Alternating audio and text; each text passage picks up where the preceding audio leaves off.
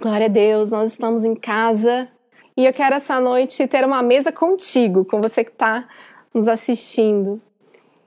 E eu quero pedir um pouco da tua interação. Mesmo aí você fazendo as suas coisas, correndo para lá e para cá, eu vou te chamar para essa conversa, porque eu quero compartilhar com você não só uma palavra de ensino, mas eu quero compartilhar o que o Senhor falou comigo no final do ano passado, como uma palavra profética para esse ano.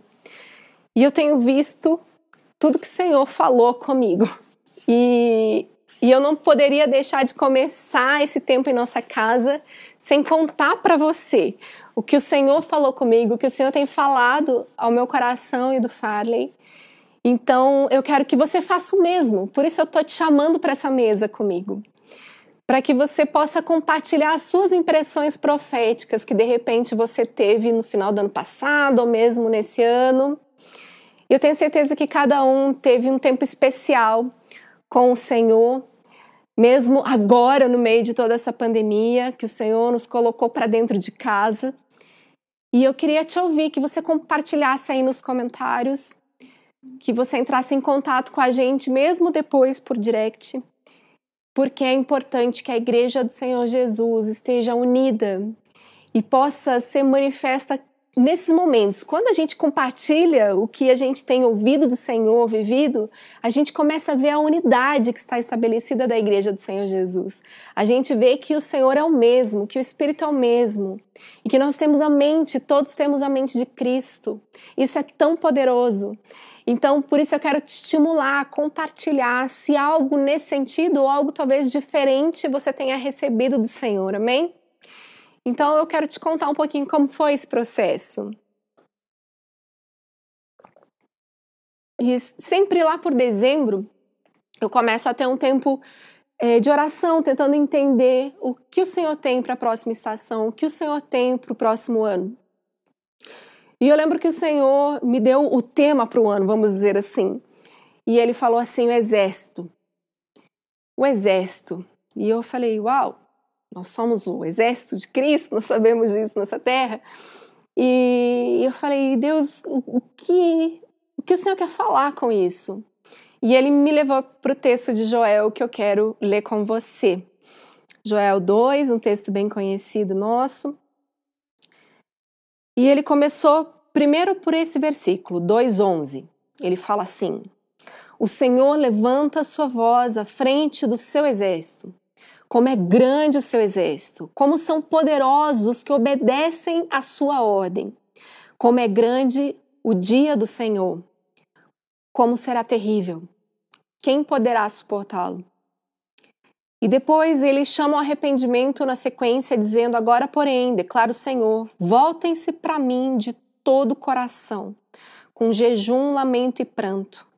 Rasguem o coração e não as vestes. Voltem-se para o Senhor, o seu Deus, pois ele é misericordioso e compassivo, muito paciente e cheio de amor. Arrepende-se e não envia a desgraça. Então, primeiro o Senhor me mostra que ele tem um exército. E apesar de estar falando ali, através do profeta Joel, para esses dias ele deixou claro para mim que ele estava levantando o seu exército nessa terra e a voz dele precisava ser ouvida. E eu falei, Deus, mas como isso vai acontecer? E houve silêncio da parte de Deus. E eu fiquei esperando os dias passarem, mas eu entendi que o Senhor estava alinhando a igreja dele. E depois, lá por janeiro, final de janeiro, início de fevereiro, o Senhor começou a deixar mais claro o processo de alinhamento. Ele começou a me mostrar como soldados feridos, alguns que precisavam ser resgatados. Eu comecei a ter algumas impressões e algumas visões nesse sentido ele falou, me, eu via algumas, alguns soldados fadados, mas com muitos rasgos. Eu via também pessoas que tinham muita força e eram pessoas muito valentes e, e ajudavam esses soldados. E eu comecei a ver também outros que tinham já tirado as suas fadas, estavam trocando as suas vestes. E o Senhor começou a me mostrar vários cenários. E ele falou: Eu estou alinhando o meu exército, porque o meu exército está disperso. Esse foi o sentimento. Como se Senhor tivesse um grande exército e ele precisava juntar novamente. E eu lembro que no início da pandemia, eu lembro que eu estava acompanhando as notícias e logo que começou é, esse processo de fechar o comércio, começou aquele movimento das pessoas comprarem papel higiênico no mercado, água, colocar, estocar tudo, e eu fiquei olhando e eu, me dava um misto de risada, um misto de nervoso. Falei, meu Deus, o que está acontecendo? E nesse momento, eu lembro que eu estava parada na escada, vendo a notícia. Eu lembro que eu voltei para trás, fiquei olhando a TV. E mesmo as notícias correndo, o Espírito Santo me tomou naquele momento e ele falou: Eu estou levando a minha igreja para o seu QG. A minha igreja precisa voltar. A minha igreja precisa me ouvir. E aí as coisas começaram a fazer sentido. Na verdade, eu não tinha dimensão do que essa pandemia provocaria.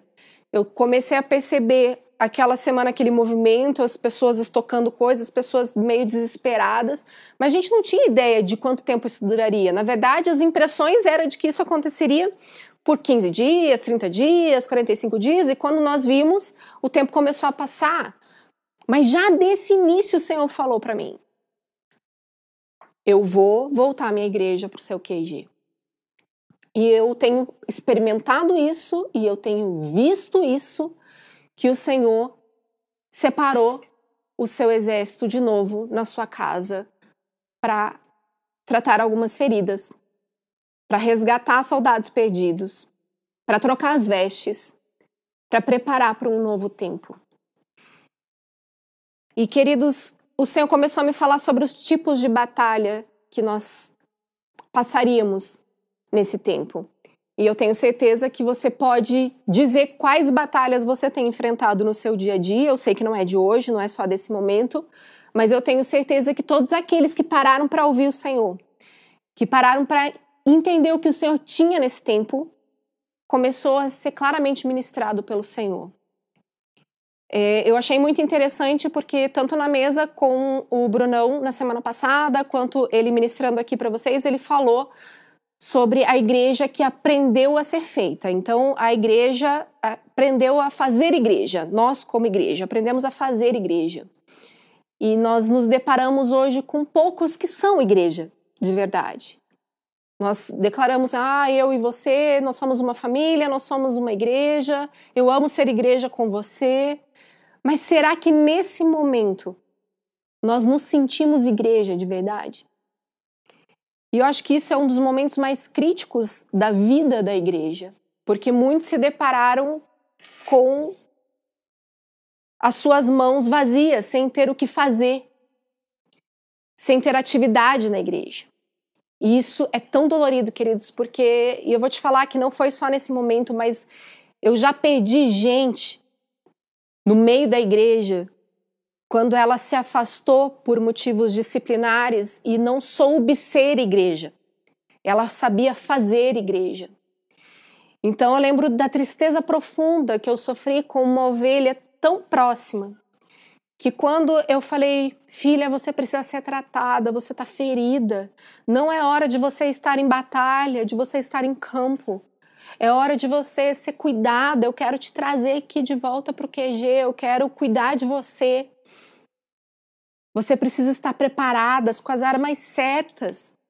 E quando eu falei isso para ela, ela não entendeu. Ela queria continuar na atividade porque ela entendia ser amada no meio da atividade. E queridos, o fazer, o servir também uma linguagem, uma expressão de amor, e eu sei o quanto eu e você amamos servir, porque nós amamos o Senhor, é uma linguagem clara de amor. O Senhor Jesus veio para servir. Mas quando nós nos movimentamos somente para isso, fazendo disso a vida da igreja, nós tiramos o foco da essência, nós nos tornamos Marta e deixamos de ser Maria facilmente. E nós temos que cuidar com isso. E eu lembro da surpresa que foi para mim quando eu vi aquela menina ficar tão entristecida com um cuidado que eu estava tendo com ela, com uma proteção que eu estava oferecendo a ela, para que ela não estivesse exposta, para que ela não sofresse mais. E eu falei: você precisa ficar aqui, deixa eu cuidar, aproveita, porque nós queremos te dar de beber, nós queremos te alimentar, nós queremos te colocar no colo. E aos poucos ela foi se perdendo, porque ela não sabia ser igreja, ela não conseguia mais receber o amor da igreja.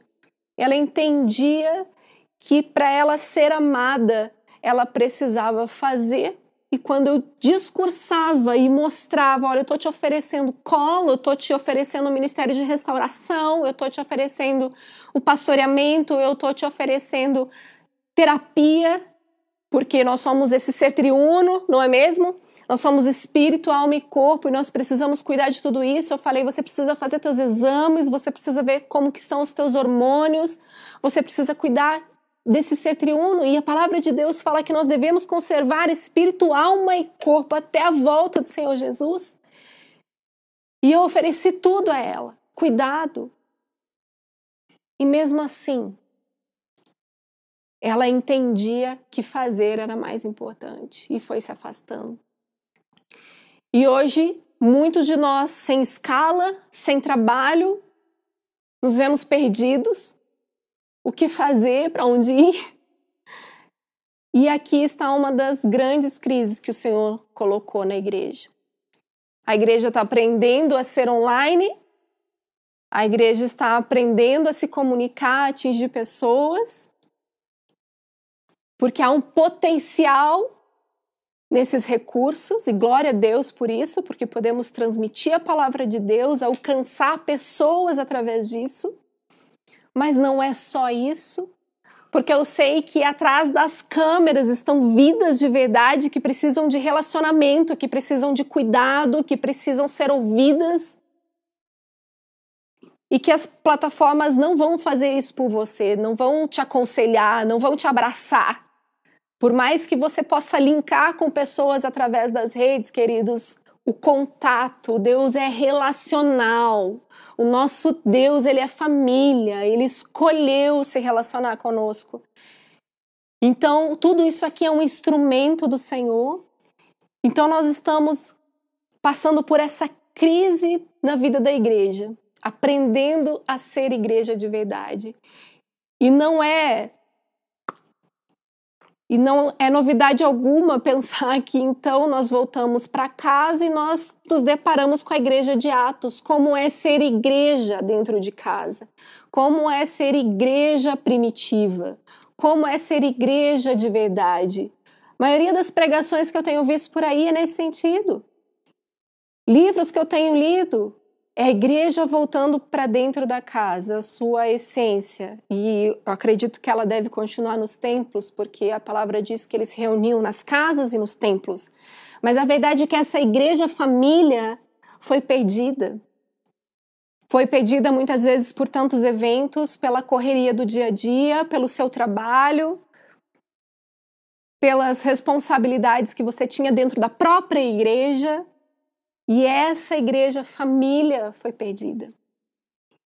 E o Senhor nos leva para o QG novamente. E ele fala: e agora? Onde estão os seus amigos? Onde está a família? Onde está a igreja? Então, esse, essas batalhas que nós estamos travando, queridos, fala dessa necessidade que Deus tem de nos restaurar como soldados e alinhar como soldados para aquilo que ele quer fazer nos próximos dias. E daí a gente começa a enfrentar vários níveis de batalha. Pessoalmente falando, então eu tenho certeza que você tem aí as tuas lutas, as tuas guerras, e eu acho interessante como a gente cantou aquela música, como é que é o nome? É assim que eu luto as minhas guerras. Eu não sei nem cantar, mas me ajuda aí, gente. Eu tô com pessoas aqui em casa, vocês sabem, né? Assim que eu luto minhas guerras. Eu sei que você cantou muito essa música antes da pandemia. Você nem imaginava as guerras que te esperavam por aí. Com certeza. Mas você declarou isso. E nós precisamos passar por essas batalhas juntos. Então, existem níveis de batalhas que são pessoais, que você tem seus enfrentamentos nas suas limitações, nas suas dificuldades, pessoas em crises de pânico, pessoas com crises de ansiedade, pessoas com lutas com enfermidades sérias. Então, cada um de nós tem um tipo de luta que trava e o Senhor quer te dar hoje as ferramentas e as armas necessárias para vencê-las. Mas nós precisamos entender, queridos, que o Senhor nos deu já as ferramentas, o Senhor quer trocar as nossas vestes, que o Senhor quer nos dar as armas certas, mas muitas vezes nós não temos parado para ouvir, para ter intimidade com esse Senhor dos exércitos. Nós não estamos ouvindo claramente o seu comando. E isso, querido, precisa de disciplina disciplina, precisa de uma vida devocional, de oração, para você discernir, mesmo em meio ao bombardeio do dia a dia, a voz do comandante desse exército. Essa é a verdade. Eu sei que existem batalhas relacionais que você trava, e, na verdade, quando a gente olha para as casas, para as famílias dentro de casa, ela, na verdade, só manifesta hoje os sintomas que já existiam antes dessa pandemia. Tem muita mãe, muito pai, muito casal queixando, se queixando, reclamando e falando: Meu Deus, não aguento mais, está difícil, a minha família. Se essa pandemia não acabar, eu me divorcio. Se essa, essa pandemia não acabar, eu faço o que com os meus filhos? E na verdade o Senhor só trouxe à luz o que estava camuflado antes. O que estava camuflado pelo tempo tomado, o que estava camuflado pelo seu trabalho, o que estava camuflado pelas suas rotinas. E quando você entrou dentro de casa, você encontrou uma família muitas vezes desestruturada, sem o tempo necessário que precisava, sem o retorno que você deveria dar para ela, e você se depara com você mesmo e a sua família. Então, o Senhor está nos, nos expondo as nossas verdades, está nos expondo, trazendo à luz as nossas limitações, fazendo olhar para as nossas feridas, olhar para as nossas vestes. E é urgente que a gente entenda como fazer isso. Porque a palavra profética para esse ano é alinhamento do seu exército. Então, queridos, tá para sair vacina. Tá para começar a liberar. Aqui em Curitiba, pelo menos, saiu da bandeira laranja para o amarelo, a coisa começou a ficar mais solta. A gente começa a ver as pessoas se reunindo novamente, as igrejas voltando às atividades, mesmo com redução do número de pessoas, as coisas estão caminhando para o seu retorno. Nós não sabemos como isso vai acontecer e se vai acontecer. Mas eu estou dizendo para você é urgente que você, como um soldado do Senhor, alguém que o Senhor separou para os próximos anos, que eu entendo que será de uma grande colheita, é urgente que você saiba como combater o bom combate porque é o que Paulo diz para nós, segundo Timóteo 4, 7, não é? Quando ele está lá encerrando a carreira, ele fala para nós: combati o bom combate, terminei a corrida, guardei a fé. Então existe uma batalha, existe um combate e você precisa entender. Só que nós muitas vezes vivemos esse cristianismo como se fosse somente uma vida diferente. Puxa, eu fui transformada por Jesus, ele me alcançou e glória a Deus. Ele é maravilhoso, somos uma família. Estamos aqui, mas para um combate. O Senhor nos fez parte de um exército. E sim, queridos, hoje se fala muito de um Deus amoroso, Jesus que ama, Jesus que recebe, e ele recebe. Jesus te aceita como está, mas ele precisa te preparar nesse QG. Ele precisa te forjar, ele vai trocar as tuas vestes. Ele vai te dar algo novo. Ele vai preparar você para um novo tempo.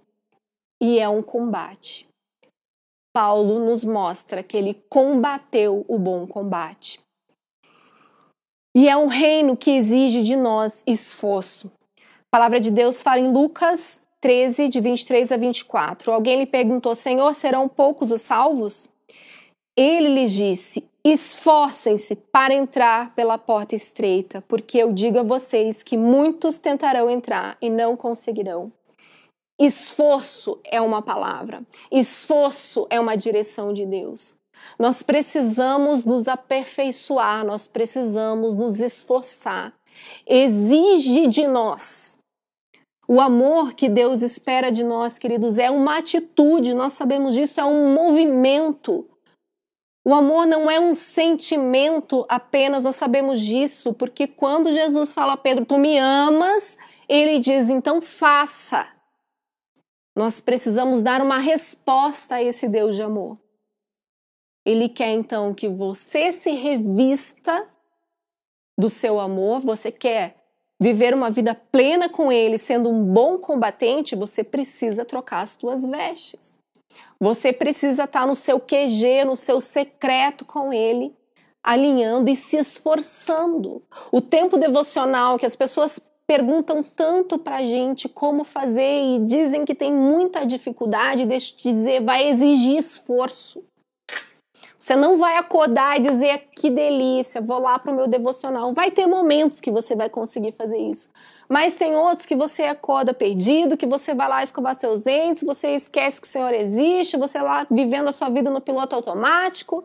Você fala, ai, tem que ler, não sei por onde começar, para onde ir. E você vai precisar de esforço. Você vai precisar ter disciplina. O mínimo que se exige de um soldado, querida, é disciplina. Temos um soldado aqui, mas não vou nem falar. Ele poderia dar uma aula para vocês sobre disciplina, sobre esforço, né, soldado? sobre se camuflar, então. Então você precisa entender que está em combate e você precisa combater o bom combate. Você vai precisar de esforço. E é um reino de resistência ao inimigo. Sabe, queridos, a resistência é uma força contrária e é uma força. A palavra de Deus fala em Tiago 4:7, portanto, submetam-se a Deus e resisti ao diabo e ele fugirá de vós. É um movimento de resistência. O Senhor te escolheu, o Senhor te fez um soldado desse exército, mas para combater o bom combate, você precisa oferecer resistência ao seu oponente, você vai precisar de força. Isso quer dizer que no meio da tentação, dos dias difíceis, você vai resistir. Porque Deus não nos dá tentação maior do que nós podemos suportar. Então nós vamos oferecer resistência, eu vou dizer não. E eu vejo pessoas tentando combater com o pecado, de que maneira? Sentindo ou não sentindo. Dizendo, ai, eu não consegui, foi mais forte que eu. Não existe algo mais forte que você, porque o Espírito de Deus habita em você. Isso quer dizer que a força que você está fazendo precisa ser tua pelo Espírito de Deus que habita em você. Você vai vencer. Então, quando eu digo, eu não resisti, eu estou dizendo, Deus não tinha espaço aqui tanto em mim. E eu sucumbi aos meus próprios desejos, à minha carnalidade. Porque, queridos, quando nós temos a força de resistência pelo poder do Espírito, nós não vamos perder essa batalha. Mas é uma decisão minha, é uma força minha. Eu digo não. Eu resisto. Porque tudo é menor. Porque Deus disse, Jesus disse: não, você não vai ter. Você não vai ter nada que seja maior que você não possa suportar. Você está entendendo? Então você está na caruda dizendo para mim que qualquer pecado é maior que você e o teu Deus. E que ele foi incoerente. E que ele não foi verdadeiro. Isso não existe. O que existe é o seu esforço, a sua força, a sua resistência contrária ao seu inimigo e você vai vencer. Você vai dizer: ok, eu vou resistir. Eu vou contra você. Eu vou contra o que me persegue. Eu vou contra o que me tenta. E não vou desanimar. Amém? E eu queria, queridos, que nós estivéssemos agora compartilhando das lutas que temos enfrentado. Eu tenho as minhas batalhas e eu tenho certeza que você tem as tuas. Você pode compartilhar aqui para nós estarmos orando juntos com você como família sobre as suas batalhas porque o Senhor quer te fazer vitorioso nas suas batalhas pessoais, nas suas batalhas relacionais e nas suas batalhas ministeriais. Só que o Senhor Jesus nos dá as estratégias. Ele nos ensina. E eu quero ler com você o texto seguinte que Deus me deu. Vamos lá. Ele fala assim: como funcionava? Porque minha pergunta para Deus foi essa: como funciona o seu exército? Então, em Joel 2, lá no 7, ele fala: Eles atacam como guerreiros, escalam muralhas como soldados. Todos marcham em linha, sem desviar-se do curso. Não empurram uns aos outros, cada um marcha sempre para frente, avançam por entre os dados, sem desfazer a formação. Aqui tem um trilho de como se comporta um exército. E ele fala, eles são guerreiros, eles têm postura de guerreiros. Eles são soldados, eles são capazes, eles têm força. Porque ele fala, eles escalam muralhas como soldados. Existe uma força nesse exército. Isso fala desse como que eu falei antes. Existe um esforço para entrar no reino de Deus. O reino de Deus é tomado por esforço. E nós precisamos perceber que eles marchavam em linha. Havia uma direção. E o Senhor está nos dando um trilho. O Senhor nos mostra e eles falam: sem desviar-se do curso. É assim que caminha o meu exército. Olhando para frente, olhando para Ele e não se distraindo com as coisas desse mundo, não buscando os próprios interesses. Eu não sei você, mas eu já brinquei muito em, em aqueles negócios de paintball, sabe? De dar tiro com tinta. Eu já brinquei demais. Mas assim, você vai na empolgação com a galera, todo mundo lá veste o negócio, põe a máscara, pega sua metralhadora e todo mundo entra em campo bem louco. E eu lembro de tantas vezes eu tá lá até um, sei lá o nome daquilo, aquela birosca que separa você do outro assim, não sei o nome. Ajuda aí, guerreiros. separa, esses biombos, essas coisas assim. E eu lembro que eu ia bem louca, assim, pede pra sair, pede pra sair, bem doida. E a pessoa olhava pra mim e falou: oh, sou do teu time, louca! Opa! Mas, por quê? Cara, a gente foi sem estratégia nenhuma, entendeu? A gente só entrou, só ah, dá tiro em todo mundo. Eu tô dando tiro em todo mundo. Eu quero vencer esse negócio. Eu quero derrubar todo mundo.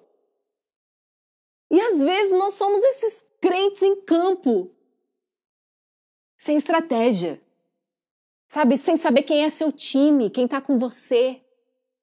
Sem entender que o seu irmão da igreja é soldado contigo, que precisa ter um trilho e vocês juntos não podem se desviar. Agora o que, que eu tenho? Colega, Aqui, soldado, irmão, soldado valente. E eu tô esticando minha perna para ele tropeçar. E eu me tornei então uma pedra de tropeço, porque eu às vezes estou fofocando, estou sendo maldizente, estou lançando semente de contenda, estou murmurando, estou apontando o erro dos outros, ou para ele mesmo sem cooperar. E aí? É sério que vocês estão indo num exército na mesma direção, fazendo o outro pecar? Com as suas palavras, com o que você veste, você sendo pé de tropecinho pro seu irmãozinho. Eu dou graças a Deus quando chega o inverno, gente, tá todo mundo coberto. Porque, olha, homem sofre, a gente sabe disso. Sofre com os olhos, porque a mulherada muitas vezes só pensam na sua beleza. É o amor que não busca os próprios interesses, que não é aplicado, entende? De eu me cobrir, de eu me proteger e não ser pedra de tropeço pro soldadinho que tá ali do meu lado, marchando. Mas fica difícil dele não desviar, né? Fica difícil, porque ele vai olhar e ele vai pecar, e isso vai fazer com que ele saia do trilho, coitado. Será que eu estou fazendo força para estar alinhada com esse exército? Será que eu estou fazendo força para ajudar ao meu, meu irmão não se desviar? Será que eu estou oferecendo proteção? Porque olha que interessante. Ali ele fala assim, ó, no 8, não empurram uns aos outros. Oh, meu Deus! Se tem coisa que eu vejo na igreja, é irmãozinho empurrando o outro. É irmãozinho empurrando o outro. E eu vou aqui entrar em vários contextos. Não, não vou. Você sabe muito bem o que significa. A gente tem o irmãozinho que está empurrando o outro para subir na vida. A gente tem o irmãozinho que está empurrando o outro através do seu próprio pecado, que está ali fornicando com a namorada. Você está empurrando, sabia? Sua namoradinha para o inferno. E você também? Gente, é sério que os nossos comportamentos afetam diretamente a nossa salvação. E eu acho assustador Pensar que muitas vezes estamos reunidos com o grupo, dando risada, sendo igreja do Senhor Jesus, mas estamos comprometendo, empurrando um ao outro, um querendo o pescoço do outro, um querendo subir através do outro, se promover através do outro. Que tristeza! Enganando, mentindo, omitindo, fofocando. É triste olhar para nossa realidade e pensar que um exército tem que se comportar assim sem empurrar um ao outro. Para que continue andando sempre em frente a sequência, sempre para frente. E eles avançam por entre dardos sem desfazer a formação, ou seja, no meio dos ataques, eles estão prosseguindo, sem perder a formação. E será que nós estamos conseguindo viver essa pandemia, tudo que nós estamos vivendo, sem perder a formação? A sensação que eu tenho é que a gente está tudo como aquele jogo de paintball que eu fui, entendeu? Cada um pro lado, cada um dando tiro para tudo quanto é lado, tentando se salvar, sobreviver. Eu olho para a igreja de fora às vezes e falo: Meu Deus! Olha isso, Senhor. Estamos aqui dando tiro para tu quanto é lado, tentando acertar o alvo, e eu sei que muitas vezes é uma intenção verdadeira, querendo acertar, querendo prosseguir para o alvo. Mas será que nós estamos olhando para o lado, olhando para o exército e dizendo: gente, vamos concentrar esse QG aqui e fazer certo? Ô soldadinho amado, vamos trocar isso aí. Vamos trocar essa roupinha. Vem cá que eu vou fazer um curativo. Deita na maca, menina. Sossega. Vamos se acalmar. Porque em outra versão ele fala aqui que eles passam entre dardos, outra expressão usa espadas e fala não são feridos. Não são feridos. O Senhor quer nos proteger e Ele usa as nossas vidas para essa proteção. Nós precisamos orar uns pelos outros, nós precisamos cooperar uns com os outros. E quando a gente olha para a igreja de Atos, que como eu falei, esse é o momento que todo mundo se volta para ela, a gente começa a ver que eles se dedicavam ao ensino, eles se dedicavam à comunhão, a partir do pão, às orações. Quando a gente olha para Efésios e vê a armadura, a gente vê claramente essa proteção da oração que ela exerce sobre as nossas vidas. A palavra de Deus fala de calçar os pés com as sandálias do evangelho da paz, a coragem da justiça, a justiça, cinturão da verdade, o capacete da salvação, o escudo da fé, a espada, gente, a espada do Espírito Santo, que é a palavra de Deus. E daí ele fala da oração que devemos ter uns pelos outros. Isso é proteção. E eles faziam tudo isso cheios de temor. E se tem uma coisa que a igreja do Senhor Jesus tem perdido, querido, inevitavelmente, queridos, é o temor é o temor, porque as pessoas têm deliberadamente pecado, falado, murmurado, sem pensar nem nas consequências disso. Eu olho para algumas situações e falo, gente, é temor. Não tem temor. Não tem temor, porque ela, se ela tivesse temor, iria entender que Deus coloca lá os idólatras, os maldizentes, aqueles que difamam os seus irmãos, coloco tudo na mesma categoria e falo que essas pessoas vão para o inferno. E as pessoas estão deliberadamente falando mal umas das outras sem pensar no peso disso. O que, que falta? Temor. Não é? E nós devemos alcançar do Senhor misericórdia todos os dias das nossas vidas. Mas é uma misericórdia que está condicionada. Olha aqui, que está condicionada. Detalhe desse braço. Estão morrendo de rir aqui, gente. As pessoas tão... Aquele que se arrepende deixa, alcança do Senhor misericórdia. Então precisa alcançar a misericórdia de Deus se arrependendo. Então é um exército, querido, que no seu QG precisa ter senso de responsabilidade.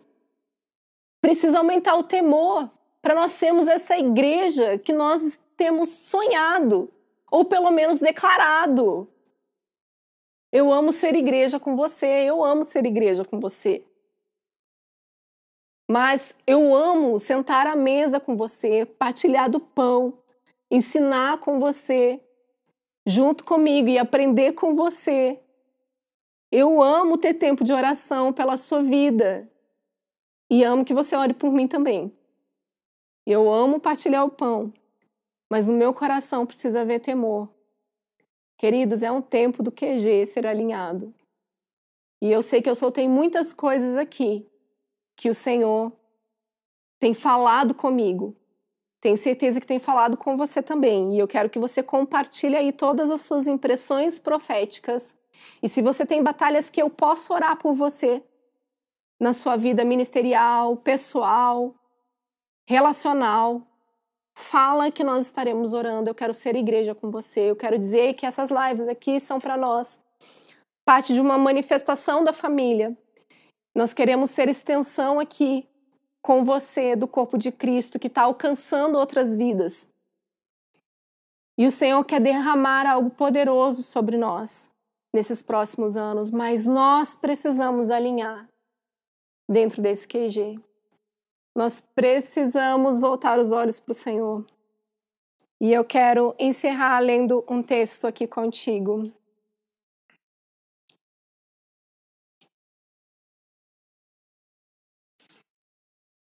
de Joel 2.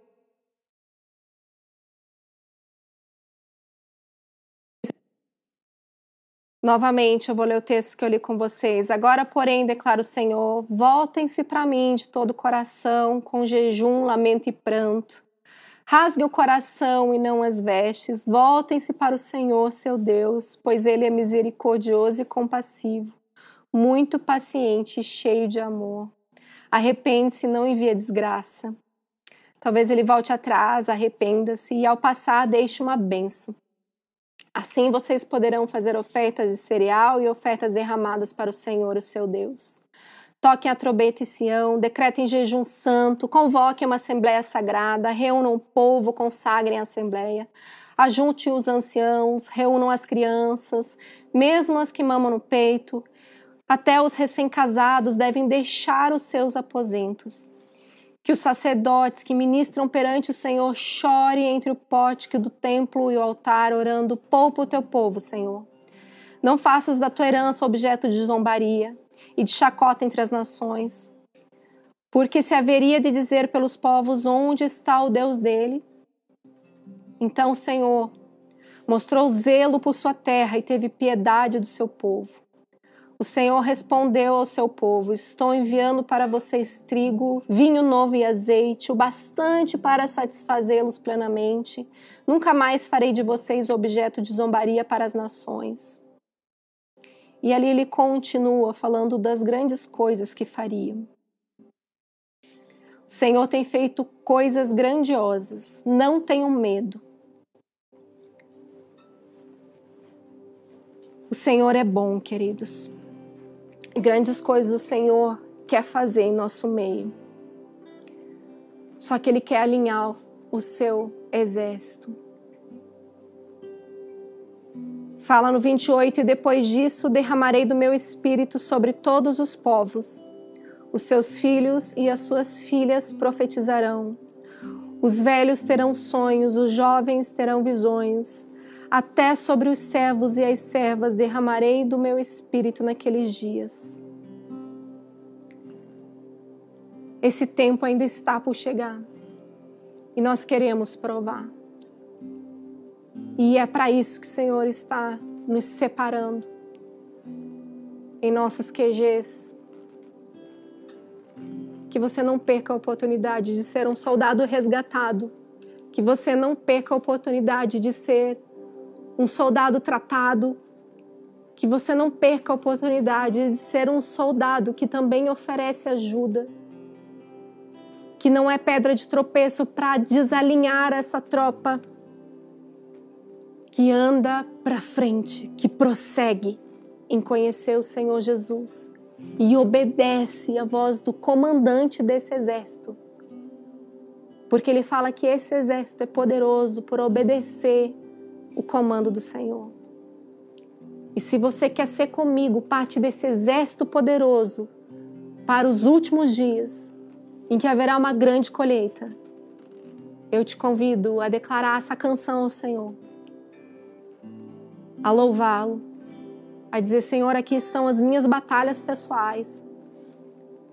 E eu quero, Senhor, vencer contigo. Eu quero que o Senhor me ajude nas minhas feridas, nas minhas cicatrizes. Troca as minhas vestes. Fortalece os meus braços, os meus joelhos cansados. Me ajuda. Eu me rendo. E vem fazer nova todas as coisas em minha vida. Amém?